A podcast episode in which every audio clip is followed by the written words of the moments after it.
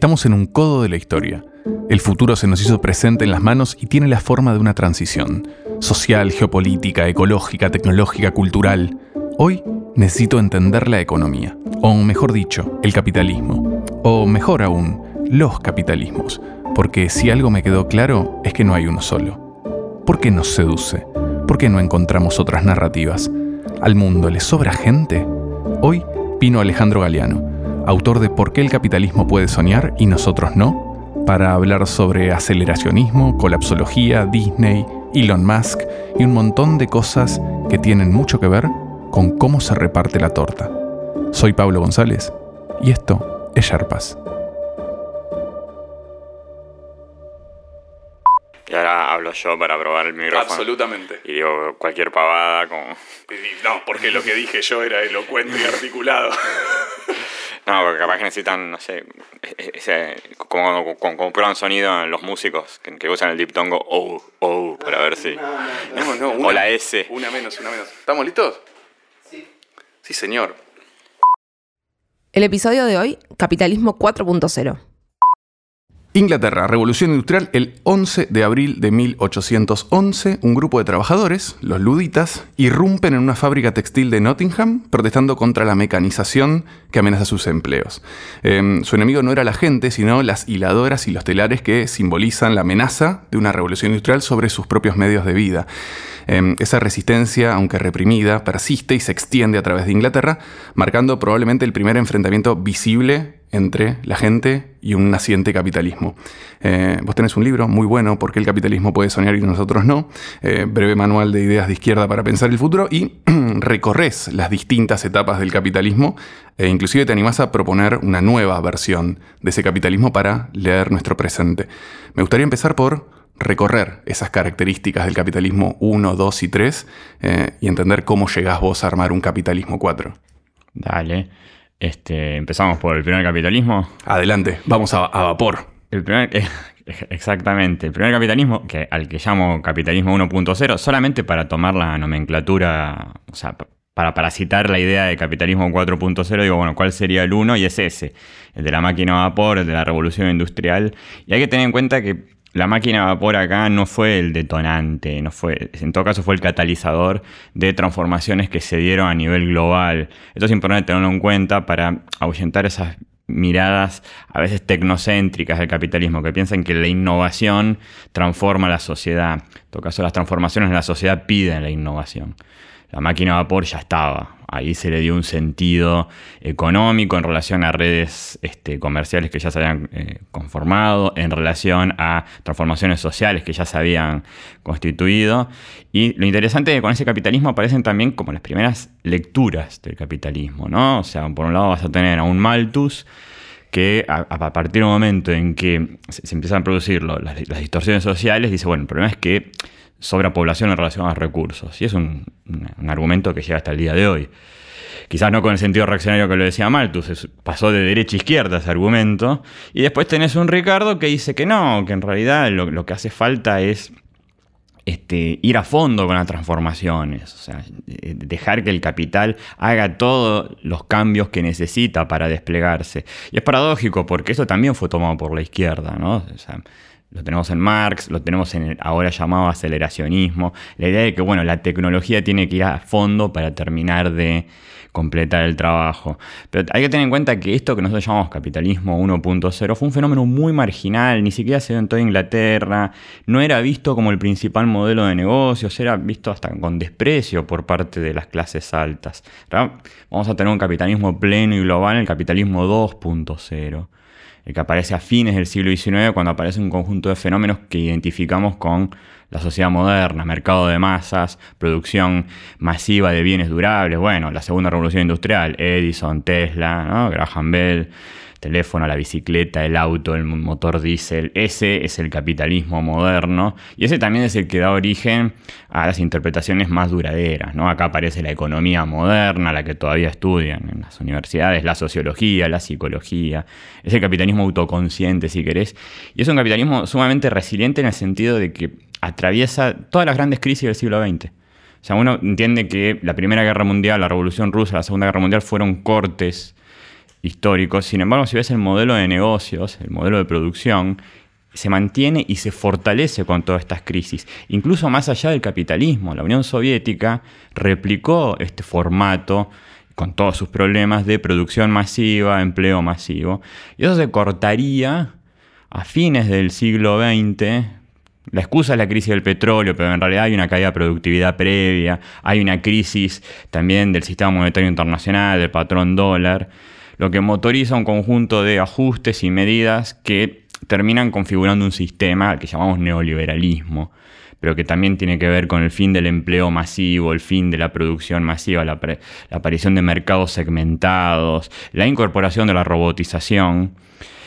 Dentro de este clima, dentro de este contexto, aparece la, digitalización, Internet, ya sabemos, existe desde el 69, pero la web ¿sí? que es la que permite que todos podamos navegar sin estar logueándonos constantemente máquina a máquina, aparece en el 90. O sea, es un producto bien de esta época. Y también en esta época aparece como el huevo de la crisis actual, porque 1999, conferencia de marketing de Cincinnati, todas las empresas entienden que hay un límite para este, capitalizar, para monetizar la publicidad en la Internet tal como existía en ese momento.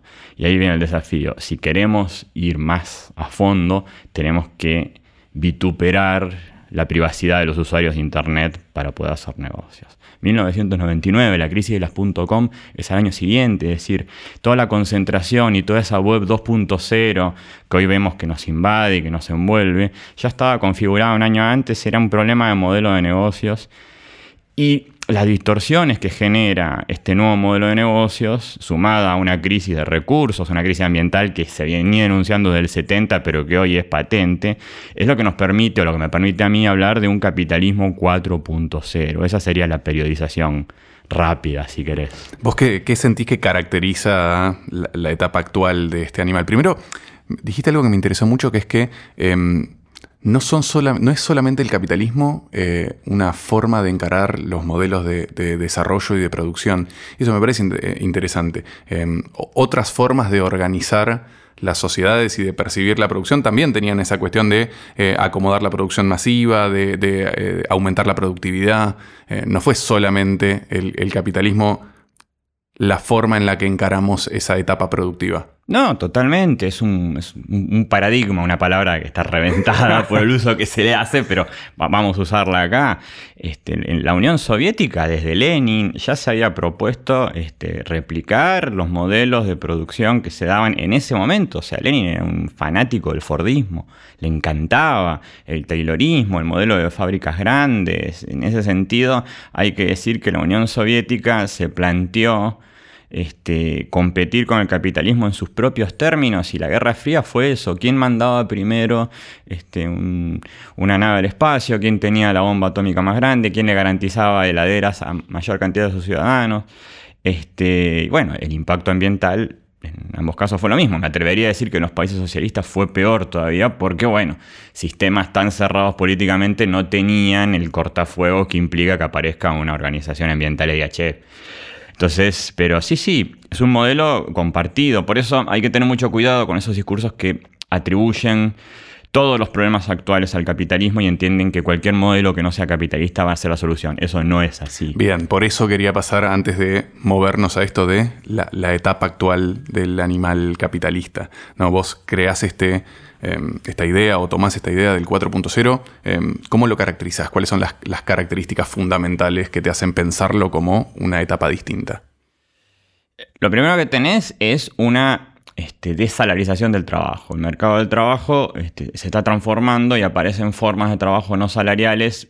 Tenés acá de todos los colores, no vamos a nombrar a cada una ni siquiera usaría el término precarización, porque en muchos casos hay una jerarquización de ciertos trabajos, mientras que sí, otros trabajos están minimizados y precarizados. En, líneas generales lo que tenés es una desalarización. La forma salarial, el trabajador que este, eh, a cambio de un salario este, produce para un patrón es un formato que va desapareciendo. Lo otro que tenés es una ralentización del crecimiento. El capitalismo no puede garantizar esos periodos de crecimiento continuo que tuviste, por ejemplo, entre la Segunda Guerra Mundial y la crisis del petróleo. No. no fue el único, esos son los 30 años gloriosos, dicen los franceses, pero si vos te pones a pensar en los primeros 15 años del siglo XX también fueron de crecimiento continuo y hace rato que no tenemos una década de crecimiento continuo eh, global. Ese sería el, como el, segundo elemento. Y luego tenemos dos elementos que van más allá de, la experiencia cotidiana, pero que enmarcan esto y los explican. Primero la disrupción tecnológica. O sea, está apareciendo un modelo, un tipo de tecnología que aplicada a la vida cotidiana produce distorsiones muy grandes en las, en las instituciones y normas existentes. En segundo, bueno, la crisis climática, pero que hay que entenderla como una crisis de, escasez. O sea, tenemos menos recursos para explotar, o los estamos explotando a una tasa más grande de la capacidad de renovación que tienen. Y eso se siente. Se siente porque muchos conflictos geopolíticos se están dando alrededor de recursos que se perciben escasos. Bueno, el gas en, Rusia, pero el litio también. Y porque eh, esa etapa medio de, crecimiento dorado coincide con eh, la máxima explotación de hidrocarburos de nuestra historia, con, ese parpadeo histórico donde tuvimos tanto hidrocarburo como, como podíamos quemar. Total, esto es algo que también hay que desinstalar. Todavía hay una parte de, la izquierda o del progresismo que quiere volver un modelo de estado de bienestar de posguerra, pero hay que entender que ese modelo se dio solamente en determinados países, esencialmente Europa, Estados Unidos y quizás excepciones periféricas como puede ser Argentina, Uruguay, este, pero a costa de una bota gigante que estaba pisando el precio del petróleo. O sea, eso no solamente fue injusto para, los países que produjeron el petróleo, sino que fue un derroche enorme. Fue un derroche enorme. O sea, la crisis del petróleo no fue una crisis, fue la vuelta a la realidad. Em, quiero ir a esto que vos decís de em, cómo la disrupción tecnológica cambia. Em, por lo menos eh, desacopla totalmente como productividad y personas de alguna manera y, se da un cambio donde eh, en el capitalismo 4.0 vos tenés eh, trabajo para Zulisa, que es la CEO de AMD, para trabajadores extremadamente calificados, extremadamente creativos, y después tenés plomeros orfebres, cuestiones que tienen que ver con la más alta especialización y con la tarea manual. Em, ¿Cómo ves vos ese desdoblamiento y, qué pasa con el resto de la gente? Toda la gente que no es ni, trabajador manual ni CEO de una empresa de tecnología, ¿qué, le pasa en el capitalismo 4.0 a todo lo que está en el medio? Y o sea, si hacemos una pirámide, este, es justamente la parte del medio la que más sufre, pero para esto hay que entender el sentido que tiene la incorporación de la tecnología en el proceso productivo. Una tecnología no reemplaza a un trabajador, reemplaza una tarea. Un trabajador cumple muchas tareas. La tecnología que tenemos actualmente permite reemplazar una cantidad de tareas. Ahora, es muy poco, son muy pocos los trabajadores que serían 100% reemplazables. En todo caso, tendrían que cumplir menos tareas. Esto sirve para la inteligencia artificial, para el motor eh, diésel, para la máquina a vapor, cualquier tecnología reemplaza un conjunto de tareas. ¿Qué conjunto de tareas reemplaza la tecnología que nosotros tenemos? Las tareas que tienen que ver con administración de información. Entonces, arriba, como vos dijiste, vas a tener no solamente CEO, sino vas a tener este, tareas creativas, programadores, este, diseñadores web, este, que ven valorizado su trabajo con estas nuevas tecnologías. Abajo lo que vas a tener, no tanto plomero, porque el plomero es un trabajador calificado que, bueno, en ciertos países incluso son tan escasos que es una tarea muy bien pagada. En primer mundo conseguir un plomero es un tema sino un conjunto de trabajadores ya tan precarizados por las desregulaciones previas que no vale la pena reemplazar por tecnología. Un repositor supermercado mucho más barato que, que cualquier robot. El problema son esas tareas administrativas, periodísticas, eventualmente docentes, que constituyen lo que llamamos la clase media y que son el punto álgido de eh, reemplazo por tecnologías. Em, vos haces una marca muy interesante en el libro que hablas em, Hablas de, como de cuatro actores distintos o de cuatro tipos de ocupaciones. Hablas de los, bullshit jobs, que me parece interesantísimo, los trabajos de mierda. Em, hablas del feudalismo gerencial, la burocracia estatal y los beneficiarios de, planes sociales. Y vos hablas de un cuadrilátero de envidias en el que la élite creativa y bien paga, el administrativo al pedo, el obrero hábil, mal pago y el planero se miran con recelo, esperan lo peor para el otro y votan en consecuencia. Em, me gustaría terminar de caracterizar esos actores, pero también entender como, em, cómo nacen, por qué se odian tanto y, y más que nada cómo les sirven los unos a los otros en este contexto. El concepto de bullshit job lo desarrolló un antropólogo británico, David Graeber, que murió hace poquito, y él estaba pensando más que nada en ese conjunto de cargos este, corporativos que tienen más que ver con el estatus de quien los contrata que con las funciones que desempeñan. El megagerente que quiere tener 15 secretarias para demostrar lo que vale. Y asesores, etc. Es un problema muy del primer mundo, pero me pareció que era interesante tratar de bajarlo a un contexto periférico latinoamericano donde tenemos eso, pero también tenemos plantillas estatales sobrecargadas por la dificultad que hay para emplear a toda la población económicamente activa en, determinados, en determinadas regiones, como en determinadas tareas. A eso le puedes sumar este, aquellas personas que reciben un plan social a cargo de una retribución laboral que a veces es simbólica, y después tener las, personas que tienen trabajos productivos. Ese sería el cuadrilátero.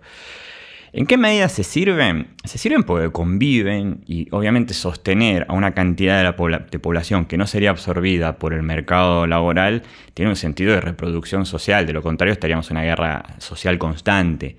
Ahora, por encima de esa línea de flotación, sí, lo que se producen son esos resquemores. Para el productivo, los otros dos son una carga.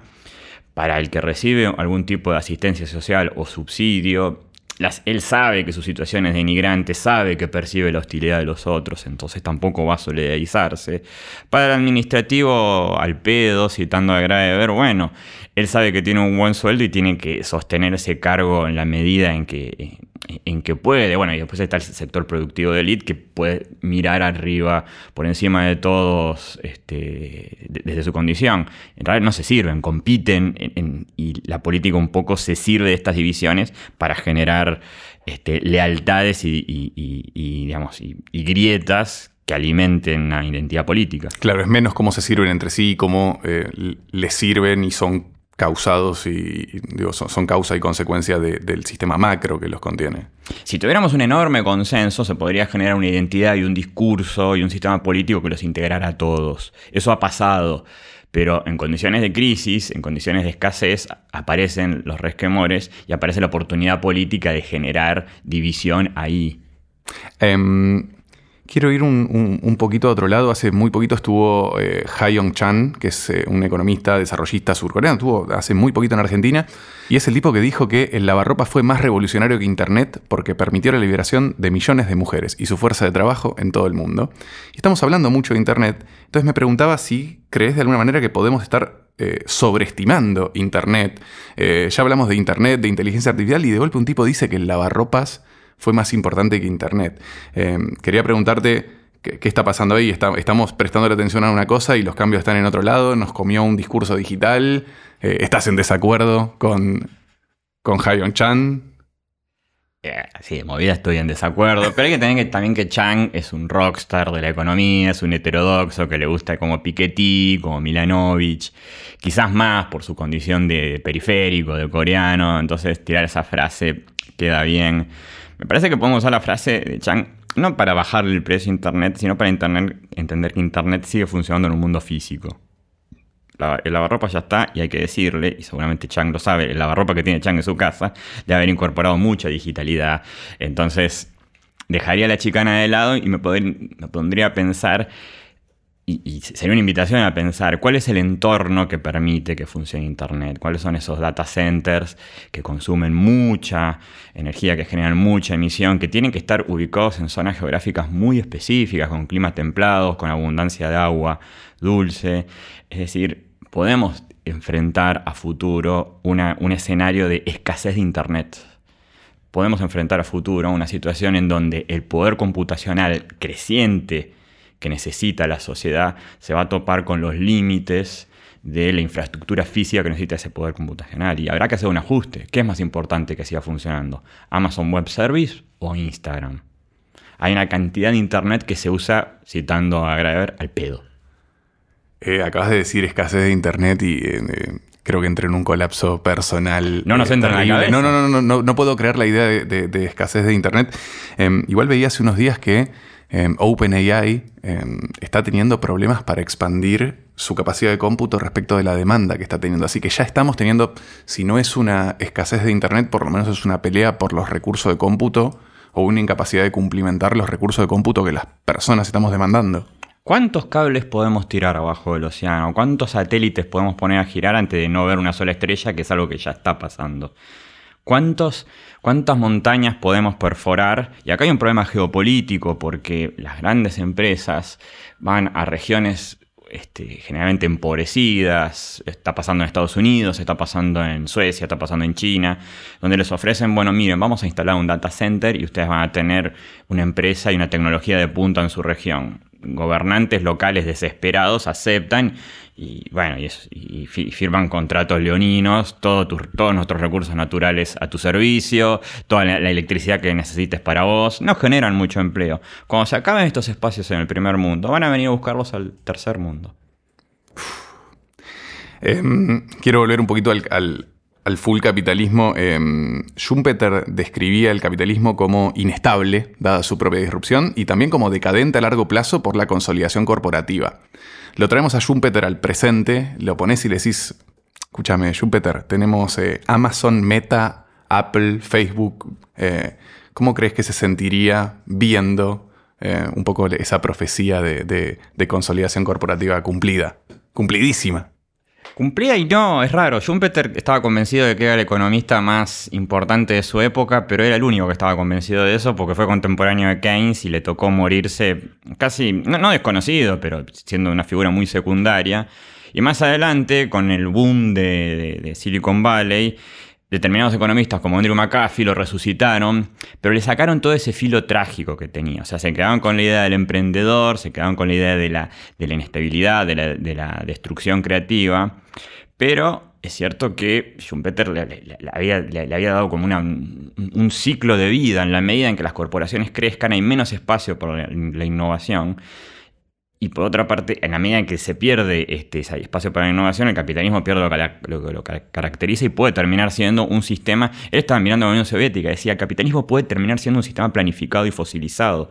Y creo que es un escenario todavía factible. A pesar de que Schumpeter era un entusiasta del capitalismo, ¿sí? nos entusiasmamos con los emprendedores, pero veamos dónde terminaron los emprendedores. O sea, esa foto donde están Jobs y Gates, este, muy jovencitos, abrazándose, hoy son megacorpos esas. Son megacuerpos que están más interesadas en modificar el entorno para poder hacer, seguir haciendo negocios tal como lo hacen, que en generar nuevos modelos de negocio. A veces cuando veo a los nuevos liberales o libertarios entusiasmarse, tanto con estos modelos este, digitales, me pregunto si son conscientes de que eh, al final, o sea, la, línea de evolución que tienen llevan más a un capitalismo planificado por un conjunto muy chico de grandes corporaciones que por un capitalismo manchesteriano como el que ellos promueven. Sí, sí, estamos más cerca del siglo XIX que del XXI por momentos. O, una especie de, por decirlo de una manera, capitalismo soviético. Ya hay, hay muchos estudios que hicieron sobre Walmart, sobre Walmart hay un libro incluso, que dicen, Walmart es una empresa que hacia adentro tiene un grado de planificación y un manejo de volumen que no tiene nada que envidiarle a una economía socialista mediana de los años 60. O sea, son hacia adentro economías planificadas y tienen tal escala que ya es mucho lo que se planifica. O sea, al final tenés pequeños estados privados planificados hacia adentro que compiten en un mercado oligopólico hacia afuera. No puedes reivindicar eso en nombre del liberalismo.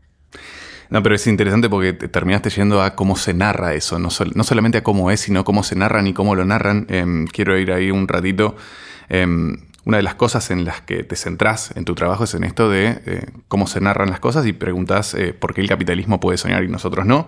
Em, lo primero, yo, yo, me reconozco más bien de izquierda y también me pasa que no encuentro narrativas atractivas que articulen bien con un presente que eh, tiene el gran telón de fondo que vos nombrabas, que es una crisis climática eh, innegable, una escasez concreta que es que todos los días sentimos y que ahora me dijiste escasez de internet y no voy a poder dejar de pensar en eso.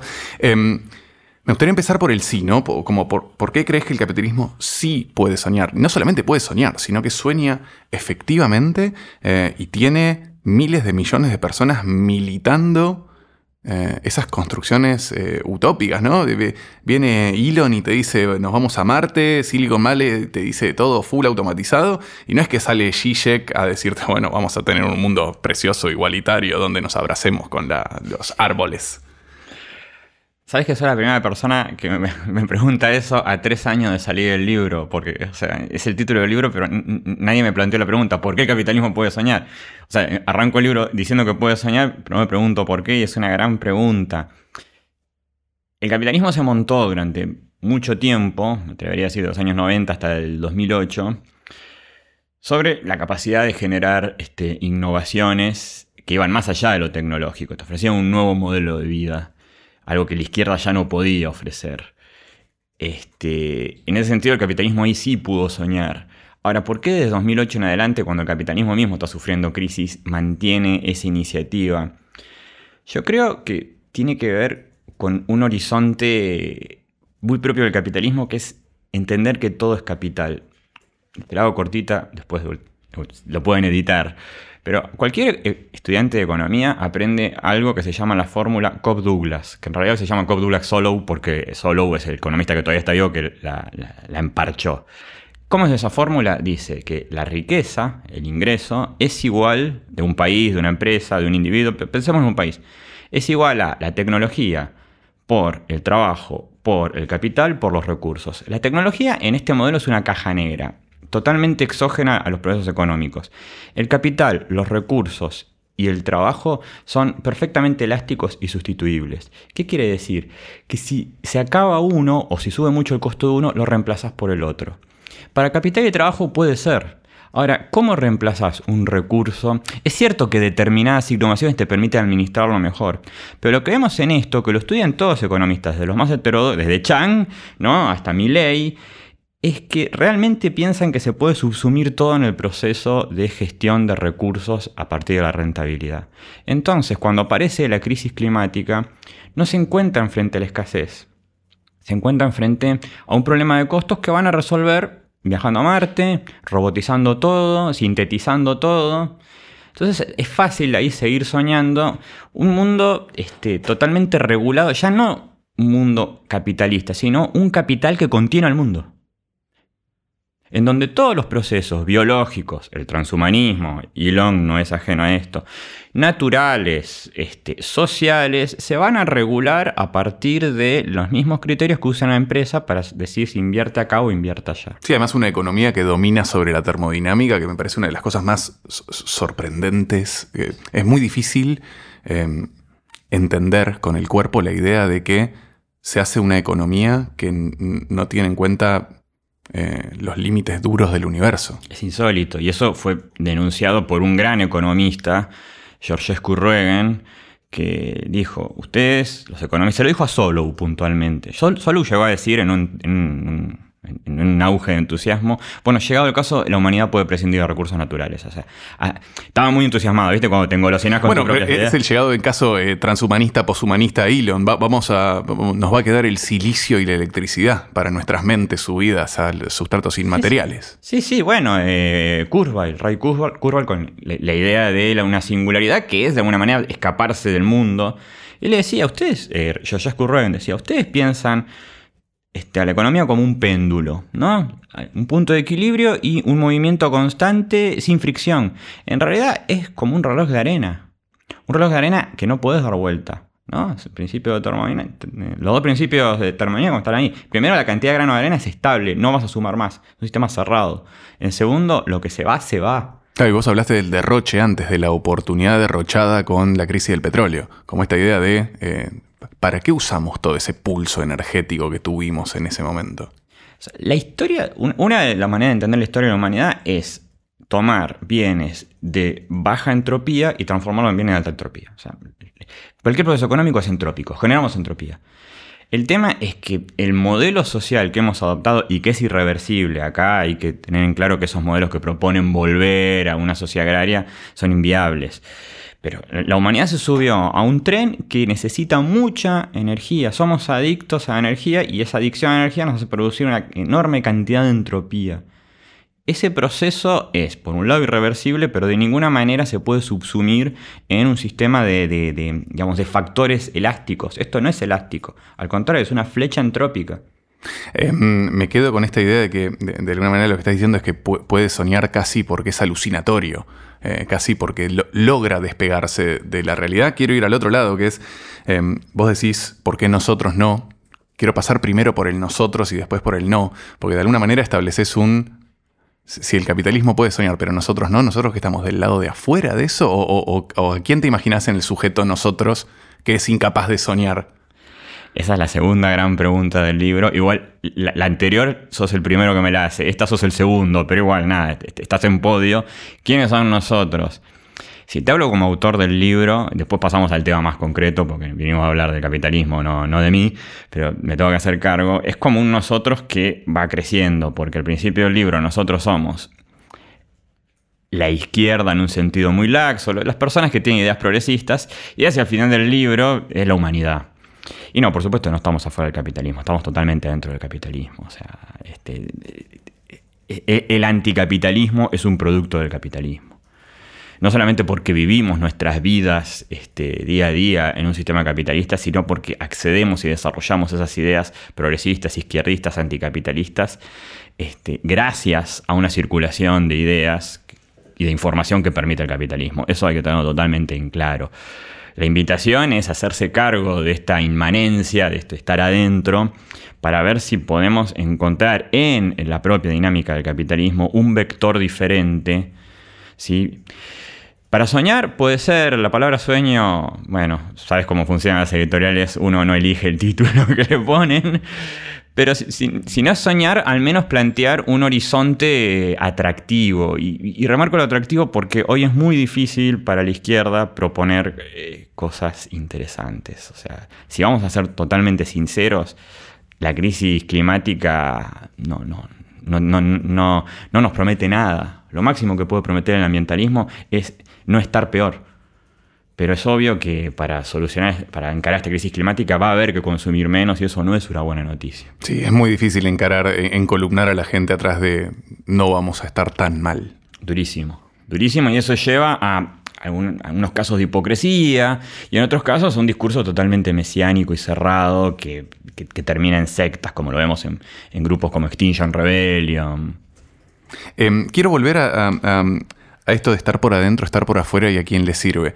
Em, te leía y, vos te concentrás mucho en em, como esta idea de cómo al capitalismo le sobra gente, pero le sobra distinto en sus distintas etapas. No es, no es, la misma la gente que sobra y por qué le sirve eh, esa idea en un capitalismo del... Eh, de, principios de siglo a lo que está pasando ahora, ¿no? El capitalismo 1, 2, 3, la gente no le sobra de la misma manera que al capitalismo 4. Me gustaría entrar esa idea de cómo le sobra distinto a la gente las diferentes fases de este animal.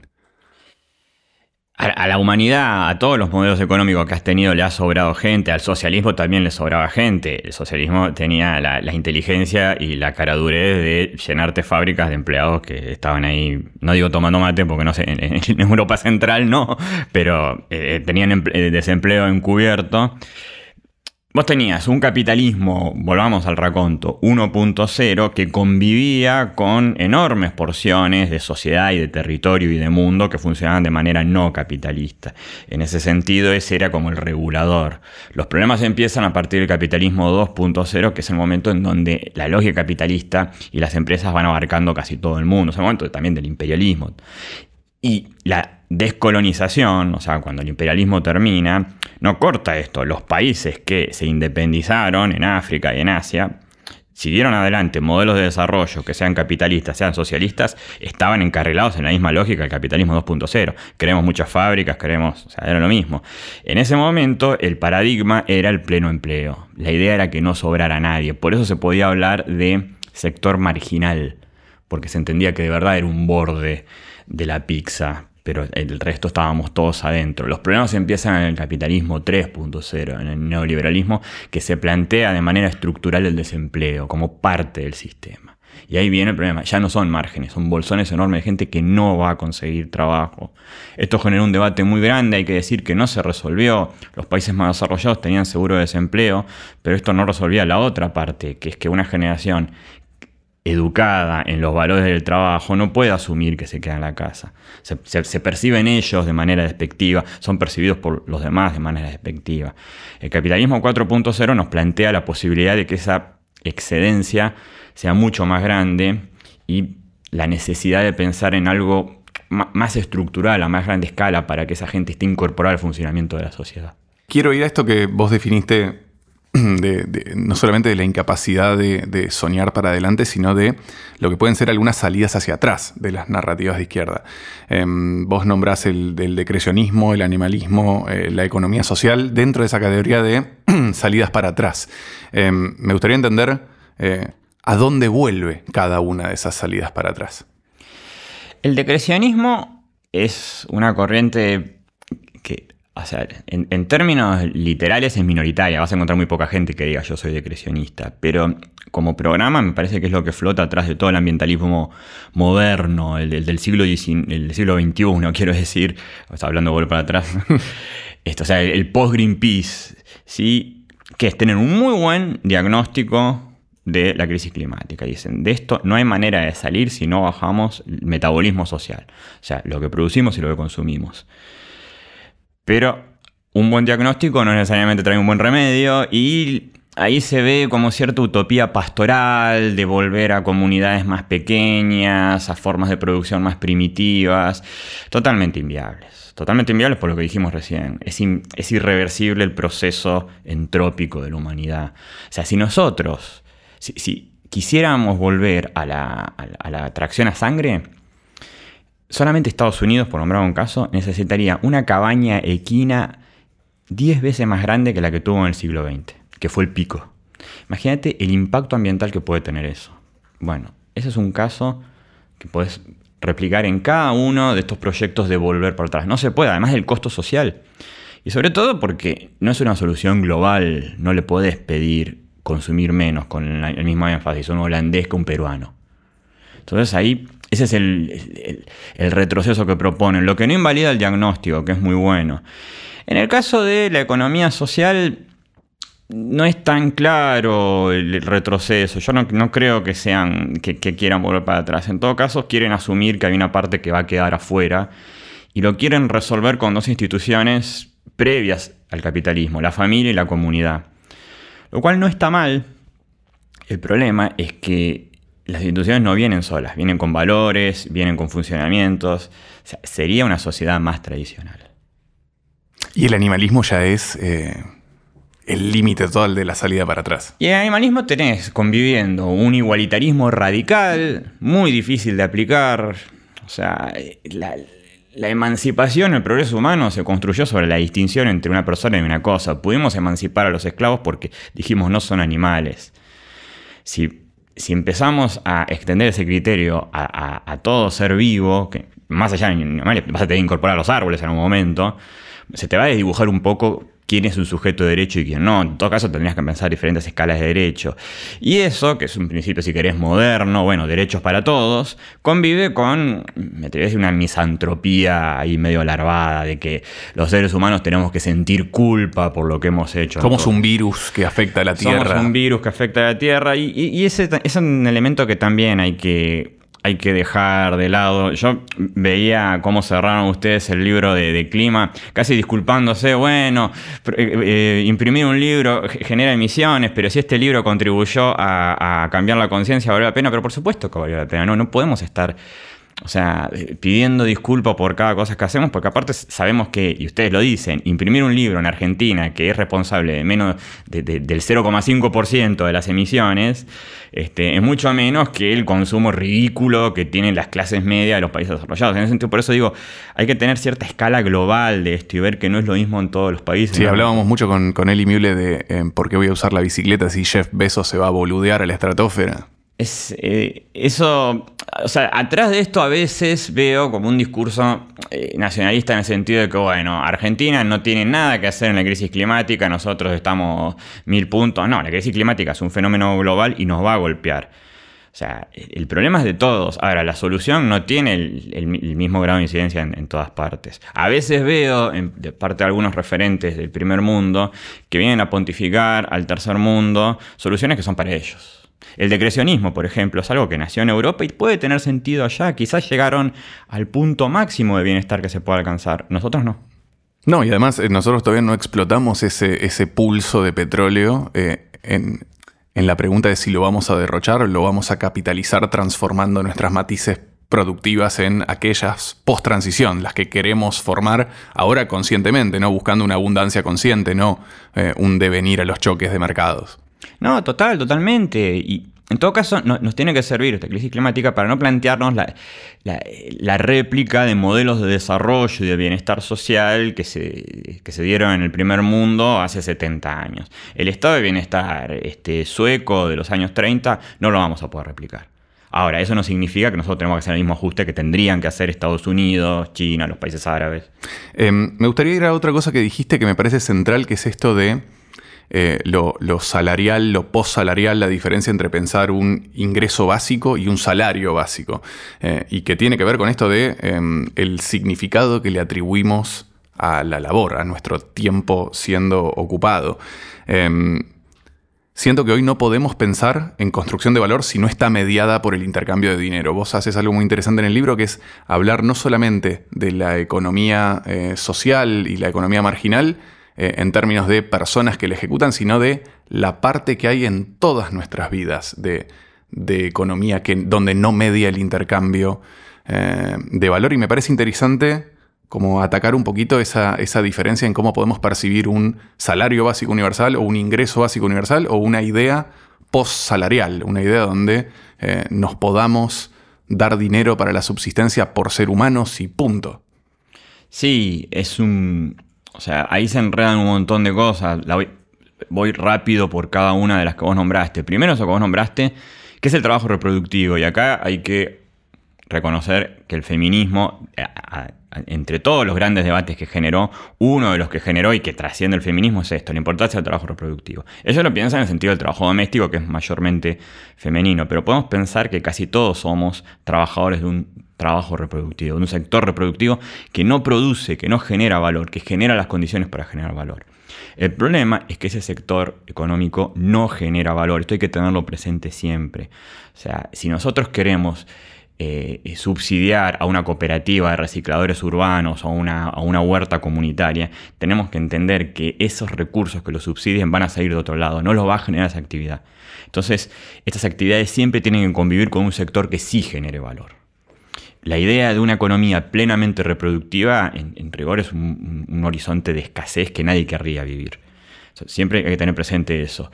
Si todos vamos a ser agentes de la economía reproductiva, bueno, hay que pensar de dónde van a salir los recursos para eso que vos llamás el salario universal, el ingreso universal. Y que es importante pensar qué estás pagando. Si estás pagando algún tipo de producción, vas a necesitar una paritaria constante.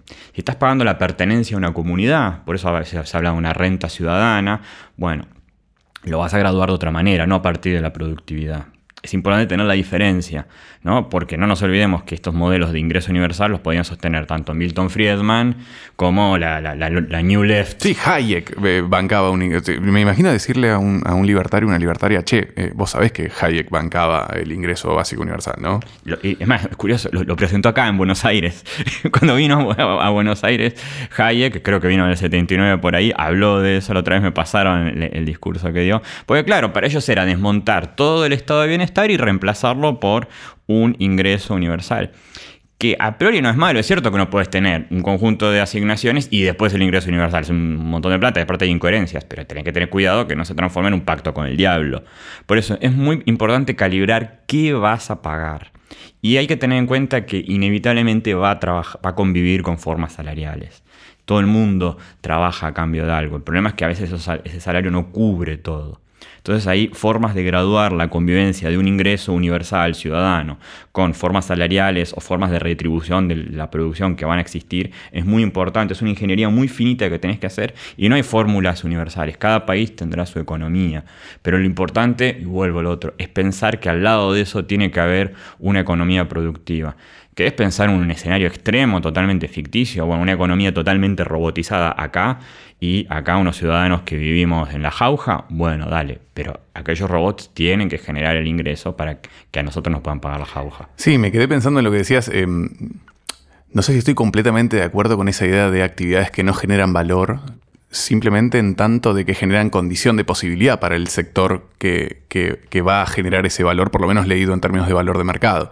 Digo, para que alguien vaya a trabajar y tenga una familia, alguien se queda nutriendo a esa familia para que sobreviva. Eh, me, parece como eh, que va inclusive a, aquello que llamamos valor la disputa. Sí, eso que decís es bueno, una vez más, algo que plantea también el feminismo, ¿no? La, salarización de todo ese tipo de actividades. Y acá tenés como dos escenarios que se pueden dar y me da gracia porque, o sea, no me da gracia, me, da tristeza, pero lo tomo con sentido del humor, porque los dos tienen una premisa muy progresista, pero tienen un horizonte bastante terrible. Estás ante un conjunto de actividades que son reproductivas. Tenés dos opciones. Que sean reproductivas y que estén por fuera del mercado o que se monetaricen. En el caso de que sean reproductivas y estén por fuera del mercado, ya dijimos, las instituciones que la van a sostener van a ser la comunidad y la familia, que son dos instituciones tradicionales. En ese sentido, es un modelo de sociedad tradicionalista el que estarías sosteniendo si vos dejás que gran parte del funcionamiento de la economía dependa de instituciones que no son igualitarias como la familia. Por otro lado, monetizarlo todo sería una solución. Ahí estarías emancipando a cada una de esas personas, no solamente mujeres, abuelos que cuidan nietos, hermanos que cuidan. Ahora, también estás mercantilizando relaciones que son afectivas sería una especie de ultracapitalismo. Estoy pensando en extremo, pero ninguno de los dos escenarios nos gustaría. Una sociedad neopatriarcal, neocomunitaria, cerrada, dirigida por las jerarquías que inevitablemente tiene cualquier grupo familiar, ningún progresista, mucho menos una feminista, querría eso. Una sociedad en donde todo eso que llaman amor sea pagado como trabajo, suena como una especie de este, mercantilización. O sea, ya no queda nada fuera del mercado. Sí, sí, la victoria final de la mercantilización. Son ejercicios especulativos que uno hace para tener cuidado con los modelos que propone. Por eso prefiero pensar en combinación de modelos, que siga habiendo algún trabajo remunerado, salarios o no, no importa. Todos hacemos algo, que, que haya una remuneración por trabajo reproductivo, pero que mantenga ese espacio extramercantil que es el afecto y el compromiso que uno tiene con alguien que quiere cuidar y que bueno, y que siga habiendo instituciones comunitarias y familiares pero que convivan con instituciones nacionales que son las que nos garantizan los derechos universales. Quiero volver a tu mundo de full automatización eh, y ocio civilizatorio para el resto. ¿Lo escuchaste a Sam Altman, el, CEO de, OpenAI? Es uno de los impulsores más... Eh, que más vocifera sobre ingreso básico universal. Él habla inclusive de eh, taxar a todas las empresas de inteligencia artificial y utilizar eso para un salario básico universal. ¿Cómo, cómo te sentís con un CEO corriéndonos por izquierda profunda, eh, dándonos un poco esa visión? Porque de nuevo, eh, está el capitalismo pudiendo soñar. Sí, pero ya te digo, este, hace rato que lo que veo ahí es, bueno, primero estrategias de marketing, forma de proyectarse. No confías, no confías en nuestros patrones de la inteligencia artificial. No confío en nuestros patrones, no confío en nadie, pero digo, sé que esas son personas que están sobreterminados de mucha manera. Hablan en nombre de una empresa, pero también hablan en nombre de una carrera personal que quieren hacer. A veces los hijos duran muy poquito frente a una empresa y están pensando más en su carrera personal que en el proyecto que, que lideran. Pero sobre todo, entendí, zambulléndome en, la larga, larga, viene desde la Grecia clásica la idea de un ingreso ciudadano, en la larga historia que hay muchos matices ahí que no es, o sea, que, no porta un sentido social ni una ideología específica, lo puedes aplicar desde cualquier ideología y que importa más la aplicación que el objeto. Entonces, tráeme a un nazi, tráeme a un mega capitalista o un anarquista hablando de ingreso universal y bueno, decir, sí, está bien, hablemos del otro. Em, quiero volver a otra cosa, que es esta idea, vos hablabas, eh, recién hablábamos como de, de, decrecionismo, eh, hablábamos de anticapitalismo y yo me pregunté más, ya no por eh, un, una economía a favor del crecimiento o en contra del crecimiento, sino una economía de post-crecimiento. Lo mismo, en vez de pensar en capitalismo y anticapitalismo, pensar el post-capitalismo.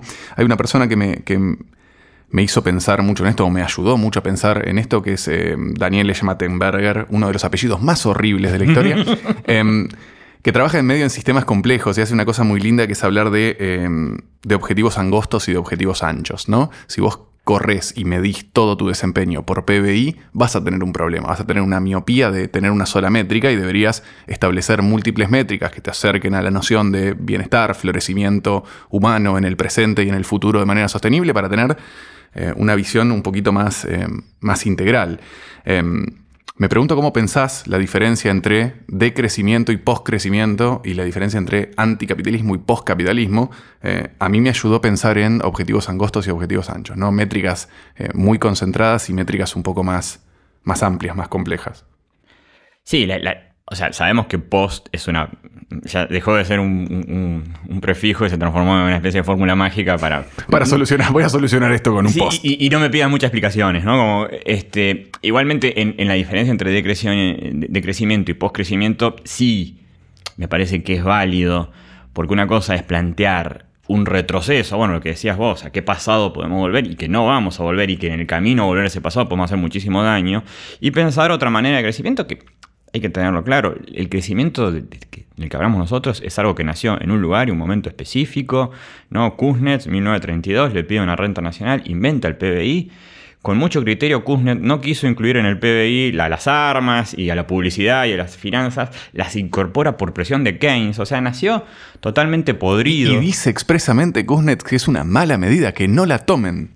Es insólito las distorsiones que se dieron. David Peeling tiene un libro muy lindo que se llama El delirio del crecimiento, este, donde dice que en algún momento, o sea, Italia superó en PBI a Gran Bretaña solamente porque incorporó todo el contrabando del sur.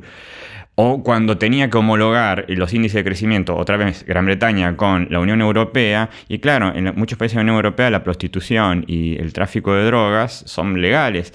Es, bueno, David Pinning tiene como una fórmula muy, muy, gráfica. Dice, el, PBI puede seguir todo el trayecto de una botella de agua Evian, pero es totalmente indiferente a una nena que recorre muchísimos kilómetros para buscar agua y, en Somalia y llevársela a su casa. Y qué, actividad es más importante. Por eso, la idea de postcrecimiento, de tener diferentes índices, me parece muy peor. Es que ya están esos índices. Está el índice de desarrollo humano, está el PBI verde. Hay, muchas, hay muchos índices. Una vez más, lo importante es ver cómo los aplicás. Me parece que renunciar plenamente al PBI es una opción válida, sobre todo para los países desarrollados que tienen que pensar de otra manera de crecimiento. En los países que estamos en desarrollo, yo pensaría en una canasta de mediciones que incluyera el PBI junto con otras. Em, hubo personas que sí pudieron soñar con eh, medio utopías progresistas post-escasez. Em, a mí la que, la que, con la que crecí fue con Star Trek. Con, ese mundo que si bien no es de izquierda, es de alguna especie de poscapitalismo progre, em, con eh, todas las razas conviviendo, las razas, ¿no? Un concepto que ya es vetusto. Em, e inclusive con ese, em, esa energía de fusión nuclear que hace que no, haya límites. ¿no? Voy a materializar mi café, voy a materializar mis, mis objetos, voy a vivir en, ese holodeck donde puedo materializar entornos completos.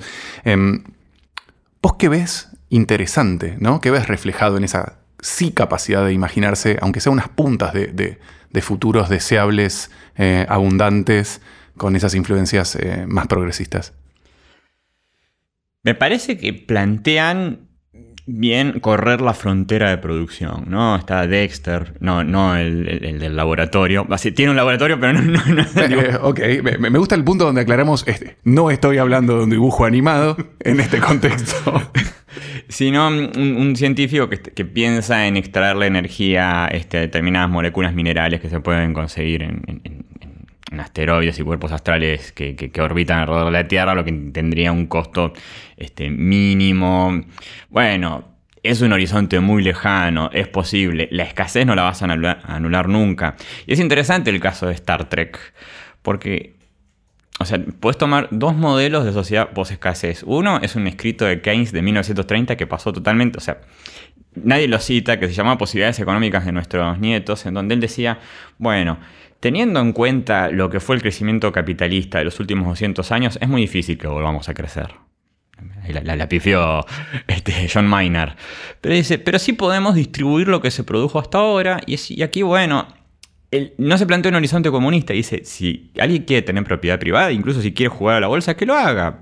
Hay gente que va al casino en Monte Carlo. Pero lo importante es administrar muy bien los recursos fundamentales. Star Trek no es muy diferente. O sea, había como una especie de gobierno universal de esos recursos. Después si Picard quería tener un viñedo, porque sí, bueno, que lo tenga, pero fíjate que en los dos extremos, tanto el, economista serio que escribe un paper como la serie, ¿sí? se plantean la necesidad de una administración muy severa y eficaz de la abundancia. Entonces, eso es algo que tener en cuenta. Podemos ampliar la frontera tecnológica, pero la escasez sigue ahí y cuanto más ampliamos la frontera tecnológica, más gestión va a hacer falta. Me quedé con esto de Picard tenía un viñedo. No hablamos lo suficiente de que Picard tenía un viñedo. Era un, era un, era un, era un noble del siglo veintipico. Em, Quiero, quiero volver atrás. Eh, vos estás diciendo esto de, cómo regular y cómo de Star Trek se imagina esta centralización total. Em, yo estoy bajo la impresión de que nuestro presente se define medio por dos cosas, ¿no? Por, por la crisis climática de un lado, por, por, el colapso de un lado y por eh, la posibilidad de eh, unificación autoritaria bajo del puño de hierro de alguna inteligencia artificial y las personas controlándola. Em, ¿Cómo pensás que se navega entre esas dos distopías? Es como que vamos a tener que encontrar algo que nos haga pasar entre Sila y Caribdis, ¿no? entre eh, el colapso y, la distopía total.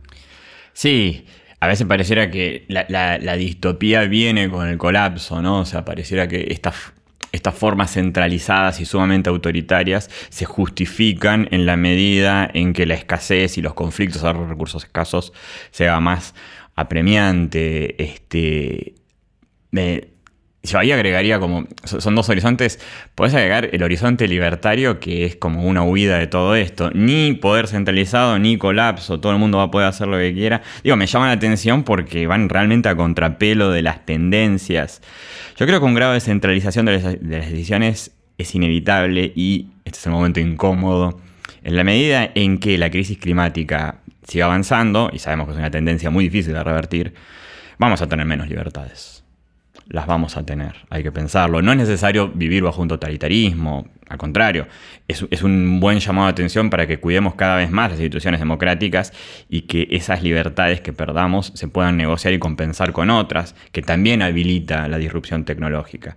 Pero quizás nuestros nietos no puedan viajar en avión por todo el mundo. Ya se nos está haciendo difícil nosotros porque después de la pandemia los, pasajes crecieron mucho, eh, aumentaron mucho. Quizás determinadas prácticas ya no tienen, no van a tener sentido. Bueno, lo hablábamos recién, cuando la internet escasee, cuando ya hayamos perforado todas las cordilleras para meter todos los data centers del mundo, pero necesitemos poder computacional. Bueno, hay determinados espacios de intercambio y sociabilidad que va a haber que restringir.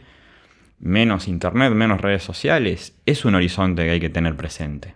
Em, te leí hablar de colapsología, ¿no? De esta fascinación eh, permanente y hasta del mercado de las distopías. Tenemos, eh, tenemos y vendemos distopías que funcionan espectacular.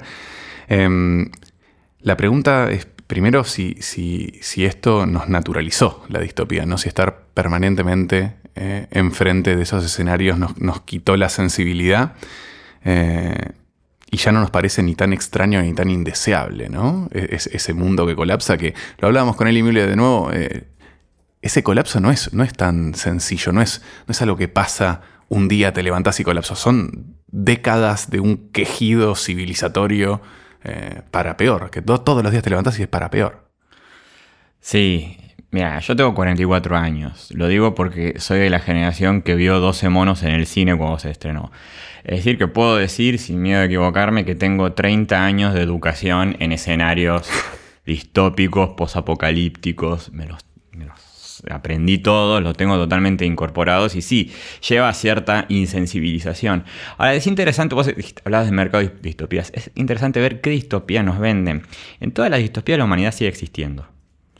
En todas las distopías la autoridad desaparece y se genera una forma de autoridad más estrecha, un, líder de manada, el que, el que conduce a la gente. Este, después tenés que aparecen grupos últimamente que quieren hacer eso realidad, ¿no? No sé si vieron el documental de los preppers en Nat Y es vivir eso, o sea, hay una fantasía libertaria atrás de eso. Nadie se plantea la extinción de la humanidad. Claro, no puedes filmar una película sin humanidad. Pero es como que esa educación que yo tuve, y que me hago cargo yo, las generaciones más jóvenes tuvieron menos años de exposición a eso, y las generaciones más grandes quizás tuvieron otra, otro, otra educación este, de cultura popular, pero la mía fue 100% eso. También nos enseñaron un tipo muy específico de colapso, donde la humanidad siempre está ahí, donde la solución es retraerse a lo pequeño, Creo que la única excepción es el Día de Independencia, donde el presidente de Estados Unidos se pone frente a la crisis.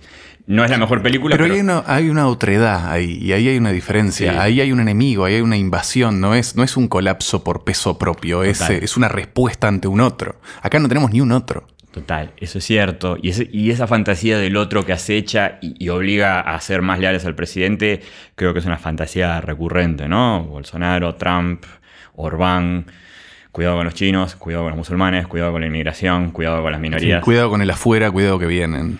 Es como que hay una línea de distopías que alimentó la nueva derecha que tiene que ver con eso, repleguémonos ante un enemigo externo y hay un modelo de utopía que pegó más en el ambientalismo y el progresismo, que es el colapso del mundo, la Pachamama con justicia nos castiga, pero en los dos casos sobrevive una comunidad humana. No me parece mal, pero uno podría compensarla con, otras, con otros horizontes, aunque sean fantasiosos. La posibilidad de extinción humana tendría que activar una solidaridad y, una responsabilidad distinta.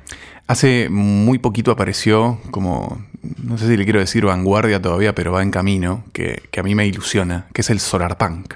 Sí. ¿Sabes algo de solarpunk? Vi muy poco, me, lo acercó un, estudiante y, y, sí, es como la respuesta al cyberpunk este, o sea, una integración con, las fuerzas de la naturaleza. Veo un poco de Deep Ecology por ahí eh, eh, filtrado. Es muy lindo porque, ¿sabés que Disney sacó hace poco una película, Un Mundo Extraño, que es totalmente solarpunk? Eh, y de golpe fue como ver crecer ese solarpunk desde, desde novelas brasileras de, de, Amazon futurismo o afrofuturismo o tener Wakanda y de golpe ver a Disney planteando un futuro solarpunk eh, fue como ah, me corre Sam Altman por izquierda, me corre Disney por izquierda. Eh, necesito más Solarpunk y más Solarpunk nuestro. Bueno, yo no sé si nos corren por izquierda. Las corporaciones están tan interesadas como nosotros en gestionar la crisis climática. De hecho, tienen más recursos y más información que nosotros. E-, es un error pensar que son todas Exxon negándolo. Ahí no, no hay consenso. Digo porque y, lo hablé el otro día en una organización ambientalista. nosotros sabemos que las, organizaciones tienen este, muchas, las grandes corporaciones tienen muchas carpetas de, escenarios y soluciones posibles ante la crisis climática. El problema no es que lo nieguen, el problema es que son modelos diseñados alrededor de sus necesidades. Entonces ahí lo importante, pero es una ventaja esto, ¿no? Porque con el negacionista no hay nada que negociar una corporación, por horrible que sea, con ese hombre que tiene un Macallan 16 y una corbata ancha, podemos ponernos de acuerdo en algo. Hay una crisis climática y podemos quizás negociar, bueno, vos tenés este modelo para salir. Vos tenés esta interpretación, usurpación del solar punk. Bueno, nosotros tenemos este. Entonces ahí otra vez aparece en nosotros tan complicado, pero poder diseñar un modelo eh, de post-crecimiento, de, encarar el colapso ya presente a partir de este, necesidades e intereses de grupos de trabajadores, de comunidades, es importante para salir a negociar eso porque esos planes ya están. Vos debes haber visto el mapa de la NASA que proyecta qué zonas se van a volver invivibles de aquí a 50 años. Ya lo saben. Em, quiero salir jugando para adelante, pero quiero ir a máxima y total velocidad hacia el futuro. Hay una filosofía em, que se caracteriza por eso, por ir para adelante tan rápido como ponemos eh, y hacer que el capitalismo se rompa eh, gracias a nuestra aceleración hacia él. Es ir hacia el iceberg completamente y convertirlo en vapor. Em, ¿Qué es el aceleracionismo? para empezar es algo difícil de pronunciar. ¿Qué, ¿Qué es el aceleracionismo? Bien. Este, es tan difícil de pronunciar como de explicar y sobre todo de justificar. Mira, si me apurás y, citándolo al amigo Juan Ruoco, creo que el aceleracionismo es esencialmente un meme. Es una construcción estética que, detona muchas cosas, pero que no tiene un sentido específico.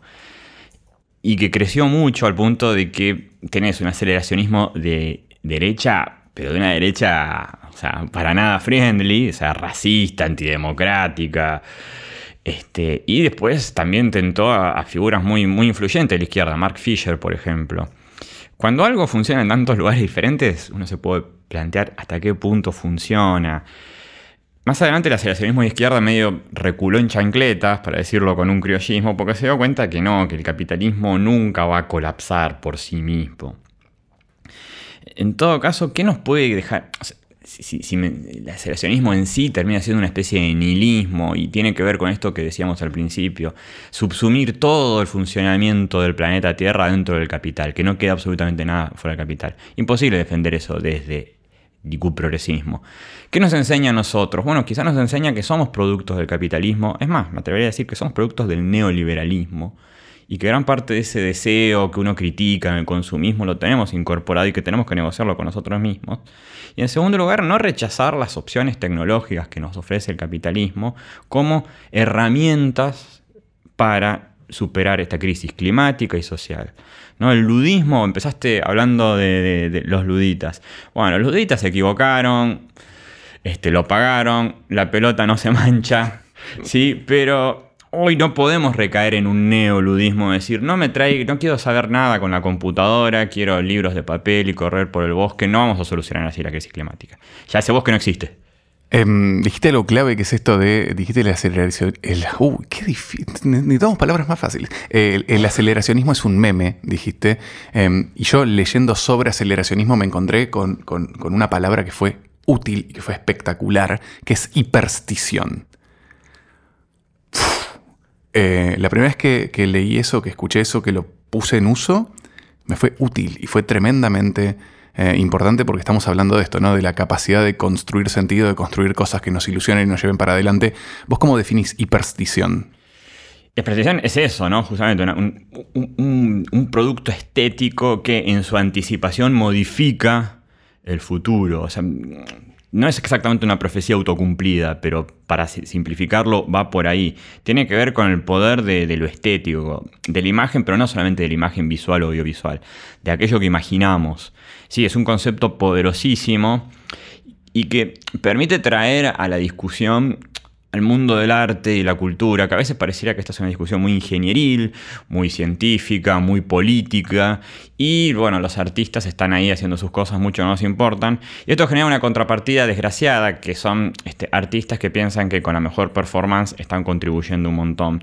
No necesitamos tanto performance como imaginaciones. El futuro no existe.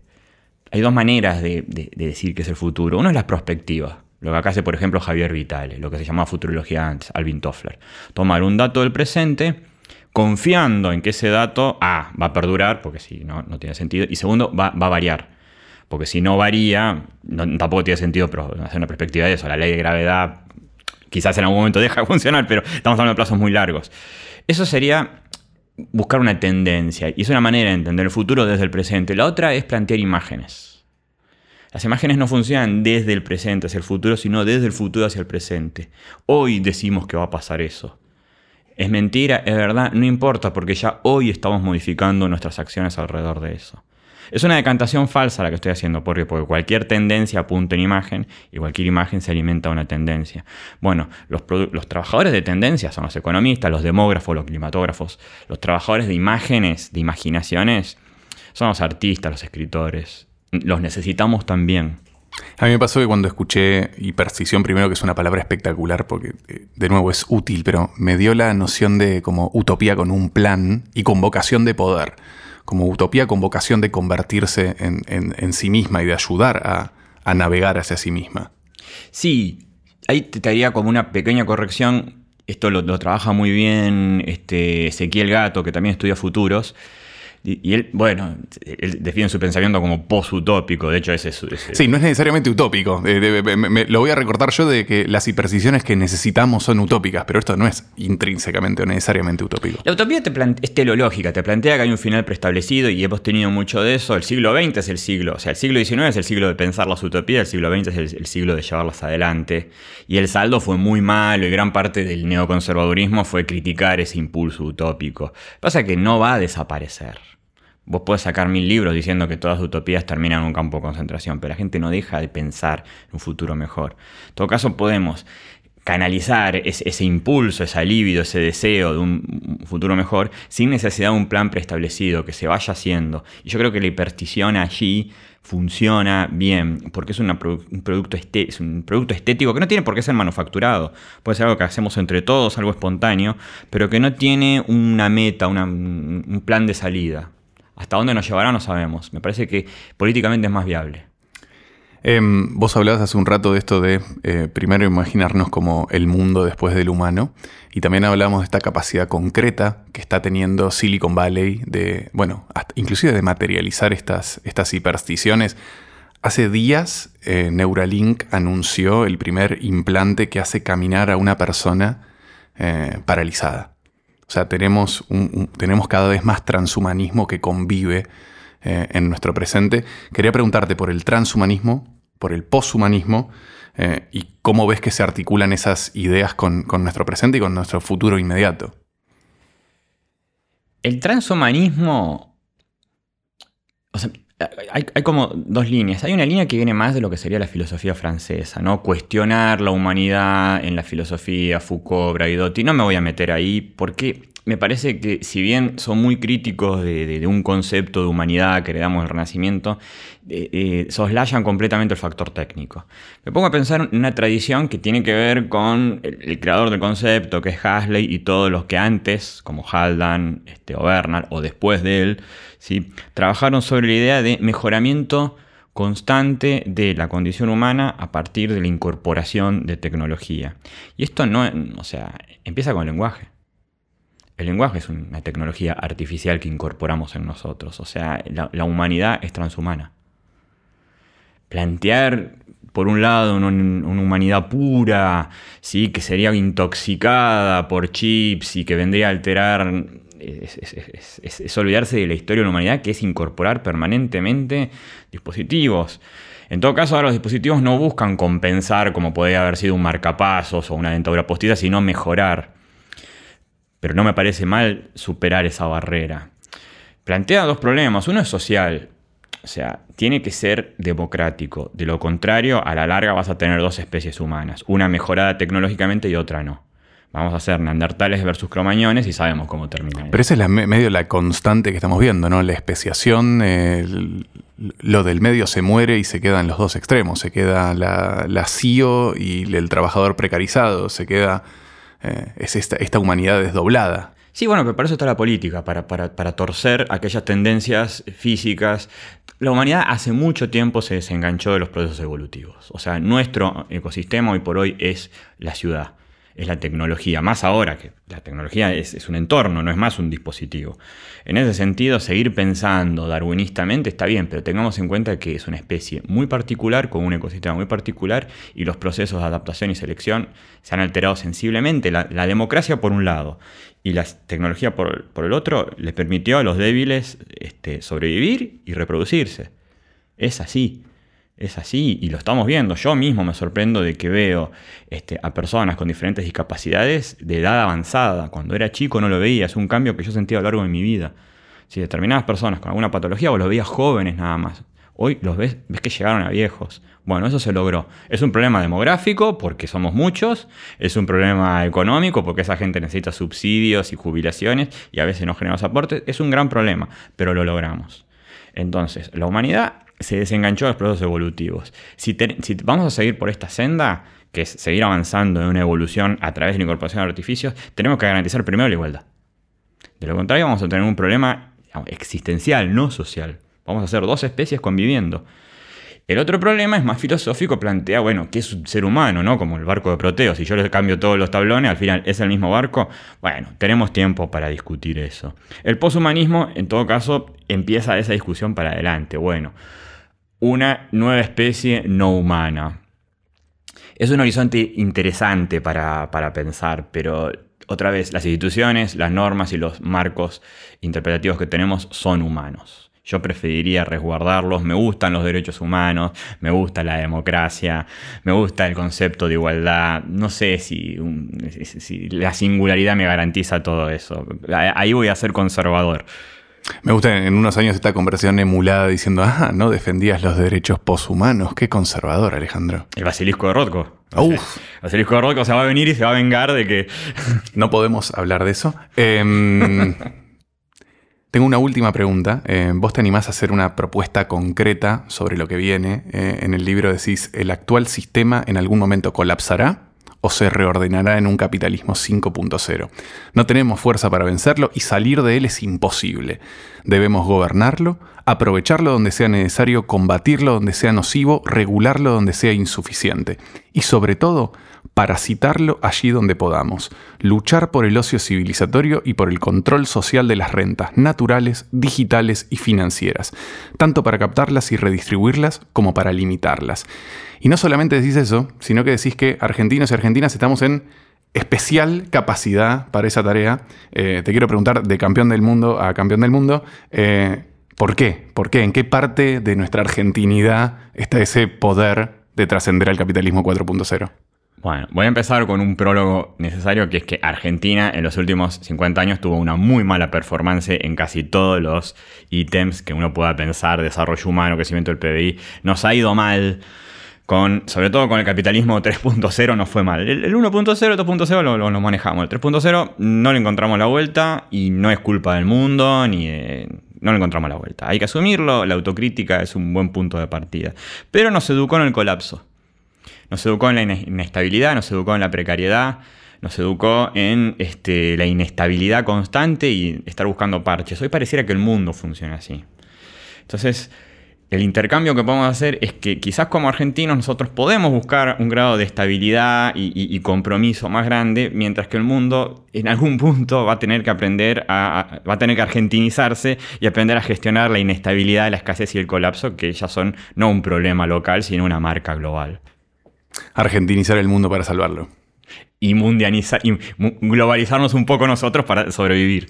Eh, muchísimas, muchísimas gracias, Alejandro. gracias a vos, Pablo.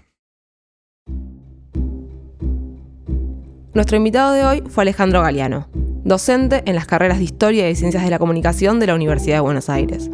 Tiene un posgrado en Sociología de la Cultura. Colabora habitualmente en el periódico La Vanguardia, las revistas Crisis y Panamá. Es autor del libro ¿Por qué el capitalismo puede soñar y nosotros no? Sherpas es un podcast del gato y la caja. Presiona la campanita para suscribirte y entérate cada vez que subimos un nuevo episodio. La producción de contenido es de Juan Cruz Baleán, Pablo González y quien les habla, Rocío Priegue. Gestión, Laura González. Diseño de identidad, Belenca Kefuku El Solar, Daniela Filipelli y Juan Manuel Garrido. Grabamos en los estudios de Caja Mágica. La edición, técnica y composición es de Ignacio Urbojo. Si querés más abordajes como este, problemas complejos, puedes conseguir todos los libros de gato en elgatoylacaja.com barra. Hacemos este contenido gratis y libre gracias a bancantes. Sumate a bancar en elgatoylacaja.com barra bancar.